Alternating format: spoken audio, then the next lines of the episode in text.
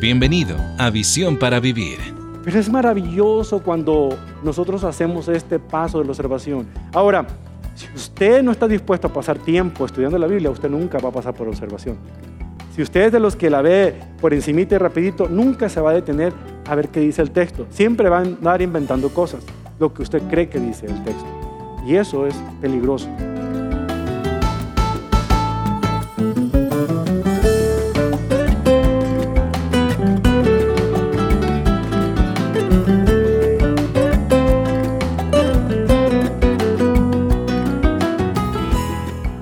Hasta que aprendamos a cocinar, es probable que dependamos de cenas rápidas en el microondas y suframos una dieta poco equilibrada.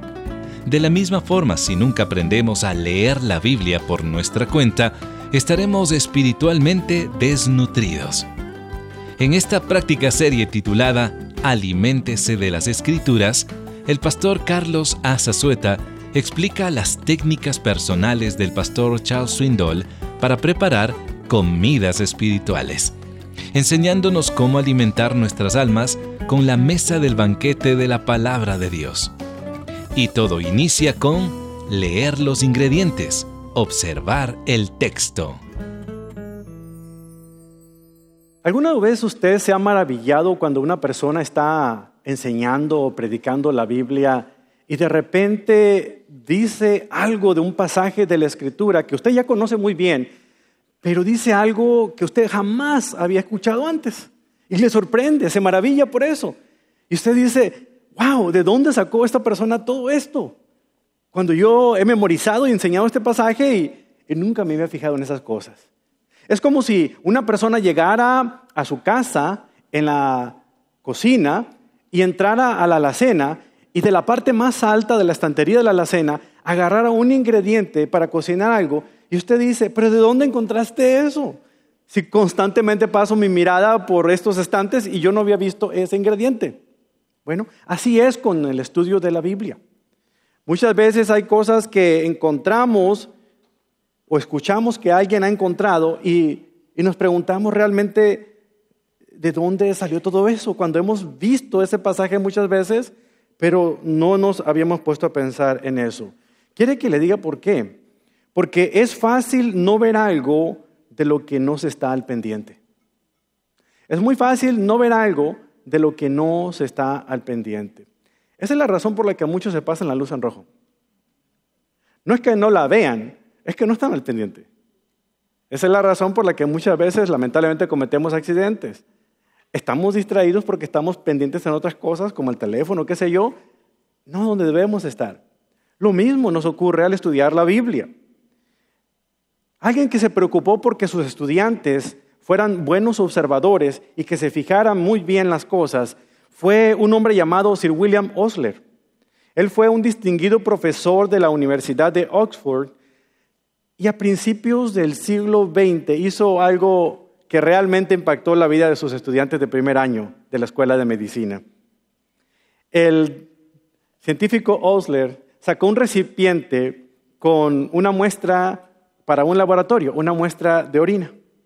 Y enfrente de todos los estudiantes les dijo, jóvenes, esta es una muestra de orina que debe ser llevada a un laboratorio. ¿Saben ustedes? Se puede aprender mucho acerca del paciente tan solo por probar su orina. Y enfrente de toda la clase abrió el recipiente y puso su dedo dentro de ese líquido y se lo llevó a la boca y les dijo a ellos, ahora les pido a ustedes que hagan exactamente lo mismo que yo acabo de hacer. Y pasó el frasco y de estudiante en estudiante, el frasco con el contenido de orina fue pasando de estudiante en estudiante y todos con una mueca de asco metían su dedo y se lo llevaban a la boca. Cuando el frasco dio la vuelta por todo el salón y volvió a llegar hasta el profesor, les dijo lo siguiente, Ahora, jóvenes, ustedes entenderán qué es lo que quiero decir cuando hablo de observar cuidadosamente. Porque si ustedes hubieran sido buenos observadores, se habrían dado cuenta de que yo metí mi dedo índice en la orina, pero el dedo que me llevé a la boca fue mi dedo de en medio. ¿Se dan cuenta? Es fácil perderse de vista algo de lo que no se está al pendiente. Aunque estoy consciente de que muchos cristianos no son llamados a pararse al frente de un público para predicar o enseñar la Biblia, el llamado que Dios hace a todos sus hijos es estar familiarizados con lo que Él ha dejado por escrito aquí en la Biblia. Él desea que todos, sin excepción, podamos conocer la Biblia. Y una de las maneras en las cuales comenzamos a conocer la Biblia es a través del proceso de observación. Saben, comenzamos esta serie de estudios que se llama Aliméntese de las Escrituras. Y hablábamos de que para que un alimento, una comida pueda ser siempre consistentemente sabrosa, es importante prestar mucha atención a la receta. Bueno, el tema de la observación es ya abrir ese recetario y buscar y seleccionar cuál es el alimento que quiero yo preparar y seguir al pie de la letra las indicaciones. Ese primer paso se llama observación y es precisamente lo que vemos. Por eso la idea central nos ayuda a entender la importancia. Nuestra percepción de las cosas se agudiza a través de una observación cuidadosa. La manera como percibimos todo lo que nos rodea se agudiza entre más cuidadosos somos observando, observando. Para entender cualquier pasaje que está escrito en la Biblia, es necesario siempre leerlo con mucho cuidado, repetidas veces. El propósito de observar el texto bíblico es el de estar seguros de qué dice el texto y no lo que yo creo que dice el texto. Por eso es que muchas veces sacamos un texto fuera de contexto y lo utilizamos como un pretexto para justificar el texto. Por eso es importante entender lo siguiente. Cuando hacemos una observación inadecuada, esto nos lleva a hacer una interpretación incorrecta de las escrituras. Y por consiguiente, eso a su vez resulta en una aplicación inapropiada de la Biblia. Es como aquel científico que estaba utilizando el método inductivo para observar las características de una pulga y lo que hizo fue agarrar la pulga y con una lupa muy potente la vio de cerca y empezó a arrancarle una de las patas y luego la puso dentro de un contenedor y le empezó a gritar, pulga salta. Y la pulga saltaba. Luego la vuelve a tomar y le arranca la segunda pata y la vuelve a colocar adentro y le dice, pulga salta. Y la pulga saltaba. Luego así lo hizo con la tercera, la cuarta, la quinta y hasta la última de sus patas y la puso en el centro del recipiente y gritó todo pulmón, pulga salta. Y la pulga no saltó. Pulga salta. No saltó. Entonces el científico realizó la siguiente observación. Cuando se remueven todas las patas de una pulga, pierden por completo el sentido auditivo.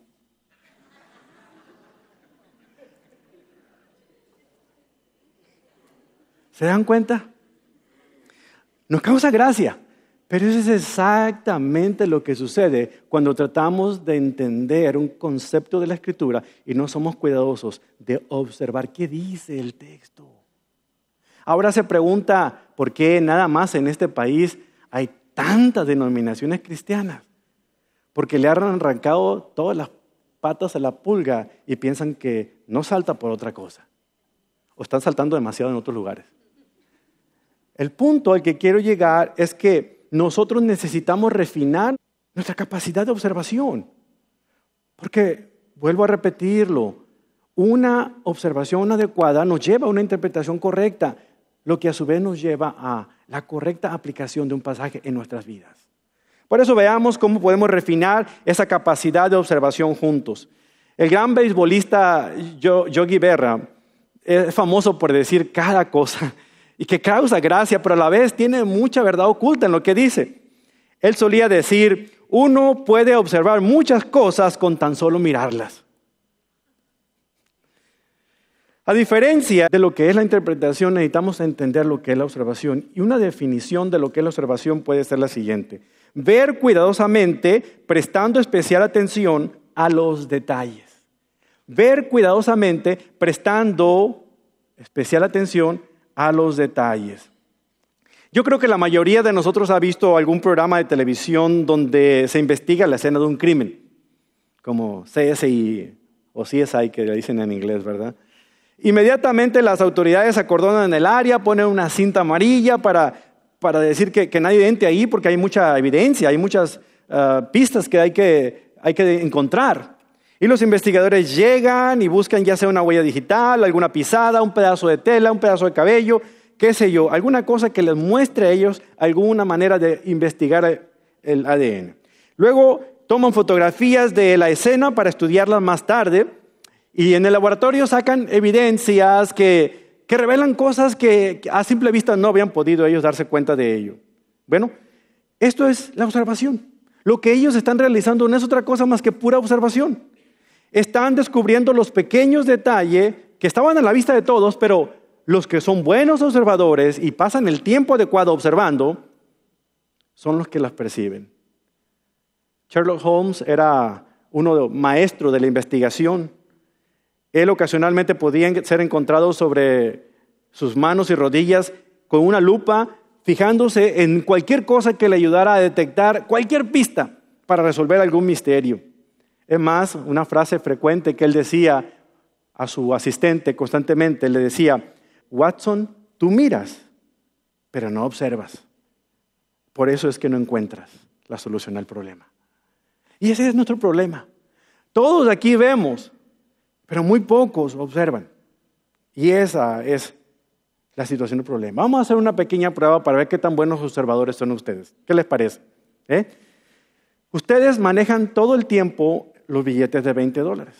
Todo el tiempo. Díganme ¿Qué presidente aparece en la portada del billete de 20 dólares? No lo saque. ¿Sabe qué presidente aparece ahí? Sepa la bola, ¿va? ¿A quién? Eh, no, Jefferson, no, hermana. El presidente Jackson, Andrew Jackson, aparece en la portada de los 20 dólares. Ahora díganme, ¿qué aparece al revés del billete de 20 dólares? ¿Qué imagen aparece? Lo maneja todos los días, todos los días se gasta unos 20 dólares al menos. O sea, usted lo ve. Lo está dando y se dan de feria y todo lo demás, ¿verdad? Pero no sabe qué está ahí. ¿Qué aparece? No, aparece la Casa Blanca. ¿Eh?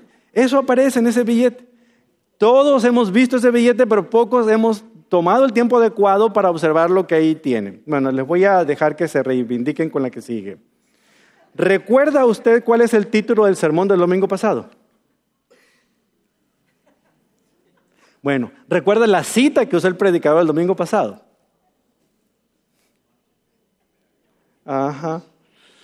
Bueno, una más. Damas, si ustedes están casadas, contéstenme esta.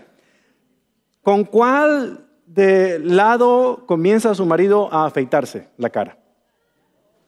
¿El izquierdo o el derecho? Ahora ustedes hombres, ¿de qué lado comienzan ellas a maquillarse el rostro? ¿Del izquierdo o del derecho? Si quisiéramos uno de esos juegos de que también conoce a su pareja, yo creo que salíamos en problema. Ahí hay muchos candidatos para matrimonio core, hermanos. ¿eh? Vea el siguiente logotipo que aparece aquí, de FedEx. ¿Puede usted ver la flecha? Es rápido, es para que usted se ponga abusado. En el logotipo de FedEx, aunque no lo ve aquí, aparece una flecha.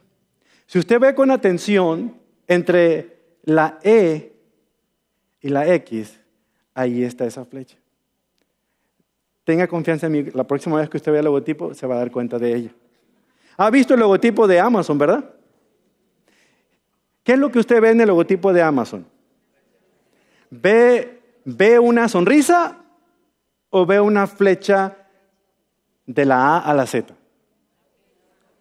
El logotipo fue pensado para decir que Amazon vende de todo, desde la A hasta la Z.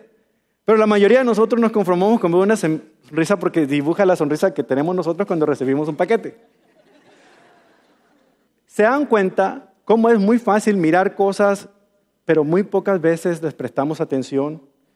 Lo que separa a los buenos estudiantes de la Biblia del resto de nosotros es lo mismo que separa a los buenos detectives del resto de la población. Todos miran, pero solamente los que son buenos observadores detectan las pistas. Entonces déjenme aclarar una cosa, porque eso es muy fácil para confundir. A todos aquellos que acostumbran a leer la Biblia, es muy fácil que comiencen con el proceso de interpretación y pocas veces se detienen observar realmente lo que dice el texto. Somos muy buenos para poder interpretar, o sea, saber el significado, pero pocas veces observamos. Observación no es lo mismo que interpretación. La observación es diferente. La observación responde a la pregunta, ¿qué es lo que veo? ¿Qué es lo que dice el texto? Mientras que la interpretación responde a la pregunta, ¿qué es lo que significa? Voy a ponerle un ejemplo. Estas son unas pastillas que me recomendó el médico para tomar unos antibióticos. Y aquí hay una leyenda bien clara que dice tomarse con alimentos. ¿Qué quiere decir esto? Que yo debo agarrar un par de pastillas, romperlo sobre mi plato de comida y luego con una cuchara ingerirlas completamente? Eso es lo que dice este texto en la leyenda. Pero como usted ha tomado pastillas, ha tenido la experiencia anteriormente y sabe perfectamente que cuando dice tomarse con alimentos, aunque la leyenda diga tómese con alimentos, lo que realmente significa es que yo no debo tomar estas pastillas con el estómago vacío. Pero la leyenda dice tómese con alimentos. Pero significa no se los tome con el estómago vacío. Esa es la diferencia entre observación e interpretación. Por eso es bien importante cuando abramos la Biblia y leamos un texto de la Escritura, primero, antes que cualquier cosa, debo observar qué es lo que dice el texto, qué es lo que yo estoy viendo allí. Vamos a hacer un pequeño ejercicio. El Salmo 119, versículo 18. Este salmo, ya leímos este versículo anteriormente, lo vamos a volver a leer hoy, pero este salmo dice lo siguiente. Abre mis ojos para que vea las verdades maravillosas que hay en tus enseñanzas. Si yo tuviera que hacer observaciones solamente con esta porción del texto, así nada más, lo primero que yo podría pensar es que este texto es una oración. Y como lo dije en la vez pasada, el Salmo 119, casi todos los versículos, los 176 versículos, excepto cuatro, todos están dirigidos a Dios en forma de oración. Esa es la primera observación que yo puedo hacer. Es lo que estoy leyendo ahí en el texto. No estoy interpretando, estoy reaccionando de la manera con lo que yo estoy viendo. Luego vemos que esta oración se centra en una sola petición. ¿Cuál es esa petición? ¿Qué dice el texto? No me estén inventando. ¿Qué dice el texto? Abre mis ojos. Es lo que dice. En otras palabras, el salmista estaba pidiendo por una mayor capacidad de observación. ¿Se dan cuenta? Ayúdame, Señor, a observar. La tercera característica, la tercera observación que vemos es que esta petición es bien específica. Porque dice, abre mis ojos y hay una razón. ¿Por qué quiere que le abra Dios los ojos? para ver esas verdades que están escritas en la palabra. El salmista rogaba que el Espíritu de Dios quitara la venda de sus ojos para poder entonces entender qué es lo que dice esa porción de la Biblia que él está leyendo. Finalmente, esta oración es un reconocimiento, porque él dice que la palabra de Dios es maravillosa. Las verdades de Dios son maravillosas. Así de sencillo es hacer observación de un pasaje. No estoy interpretando, solamente estoy anotando cosas que estoy viendo ahí y puedo sacar mi lápiz, puedo sacar papel y empiezo a hacer esas anotaciones. Lo dijo alguien de una manera especial, la mejor manera de observar es hacerlo con un, con un lápiz y un papel, para poder tomar nota de lo que estoy viendo. Ahora, debemos observar algunas cosas en un texto bíblico. Le voy a dar otro ejercicio para que usted comience. Recuerde que una cuidadosa observación del texto siempre es el primer paso para estudiar las escrituras. Observar bien implica leer con atención, prestar atención a lo que estamos leyendo. Y podemos enfocar nuestra mirada en las siguientes categorías.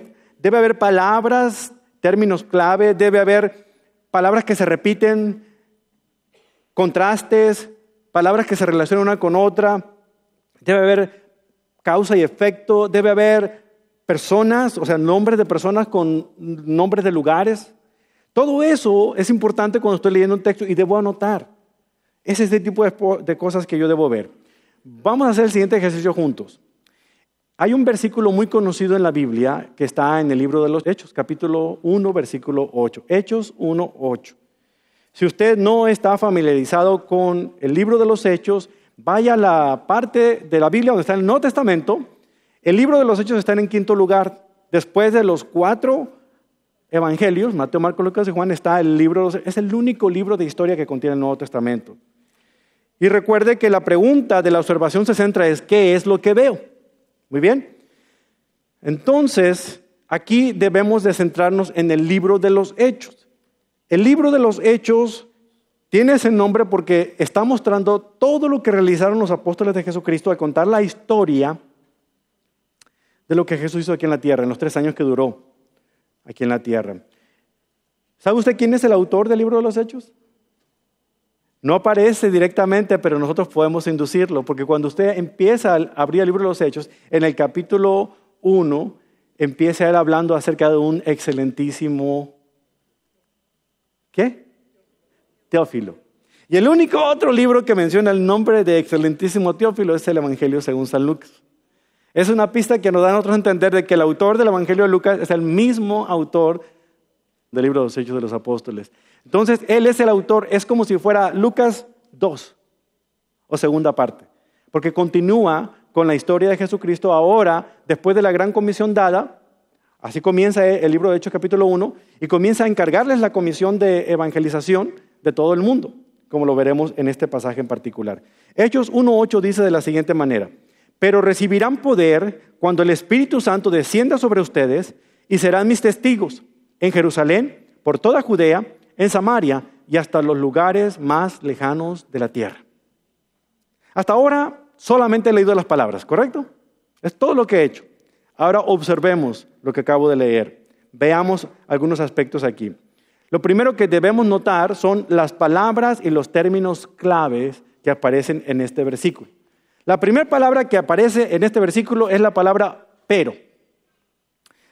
¿Qué sé yo de esa palabra pero? Pero es una palabra que me ayuda a entender que hay un contraste, es un término de contraste. Los términos de contraste indican un cambio de dirección. Se está contando parte de una historia y de repente aparece un pero y es un cambio de dirección.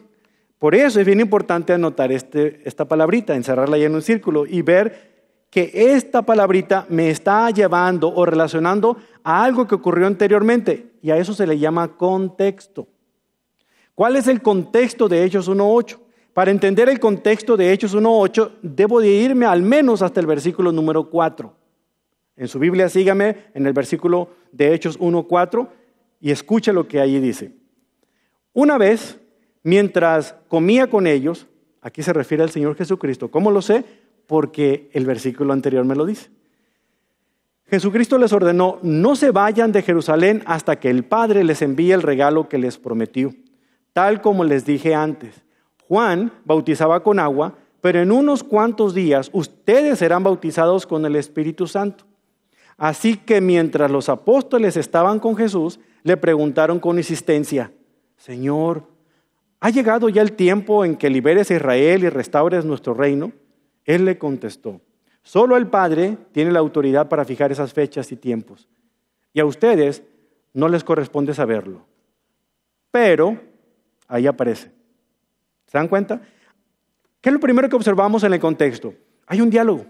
Hay un diálogo entre quién? ¿Entre Jesús con quién? No, no dice discípulos, son los apóstoles. Entendamos, eso es importante. Porque había muchos discípulos, pero solamente escogió él a cuántos. O sea, él estaba hablando con gente muy cercana a él. Cuando no somos cuidadosos de leer la Biblia bien, de qué es lo que dice el texto, podemos hacer conjeturas.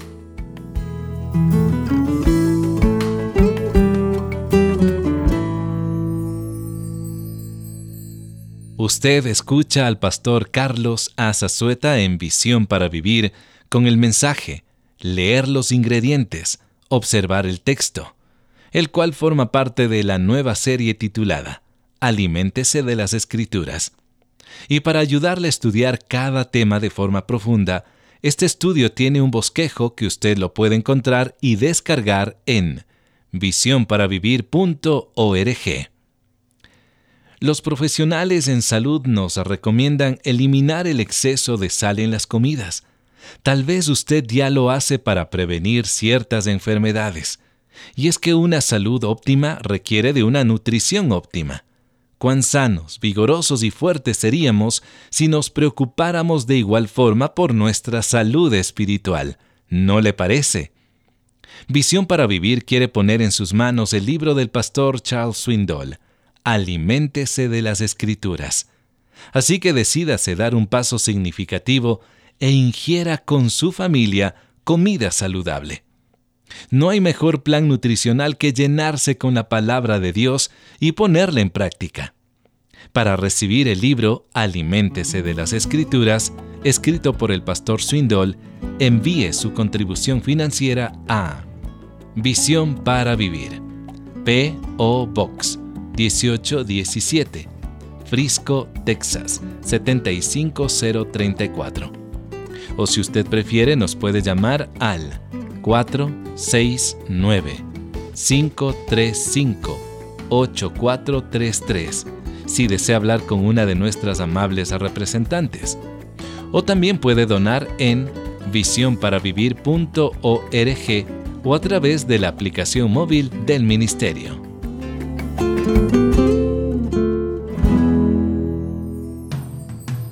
Sintonícenos la próxima semana, nuevamente aquí en Visión para Vivir, para continuar alimentándonos de la palabra de Dios. No se lo pierda.